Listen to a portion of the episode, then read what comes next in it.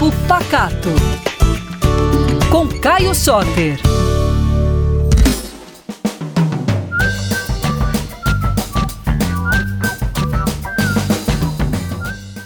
Ei pessoal, tudo bem? Tô aqui mais uma vez para falar de comida boa e cultura de Minas Gerais.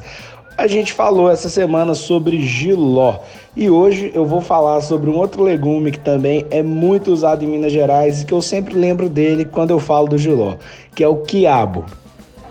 O quiabo está presente em várias culturas ao redor do mundo, mas aqui em Minas Gerais a gente adotou essa leguminosa como o mascote do nosso quintal e colocou ele em tudo. Mas é claro que o preparo mais famoso com ele não poderia ser outro, né? Frango ensopado com quiabo ou a melhor maneira de fazer isso com uma galinha caipira bem gordinha. E o quiabo, ele tem uma polêmica envolvida nele, que é com baba ou sem baba.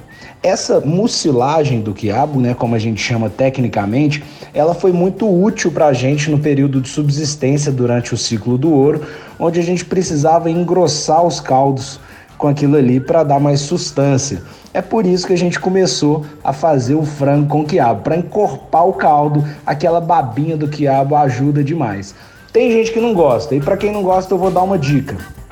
Corta o seu quiabo longitudinalmente, ou seja, no sentido do comprimento, e deixa uma panela bem quente na boca do fogão.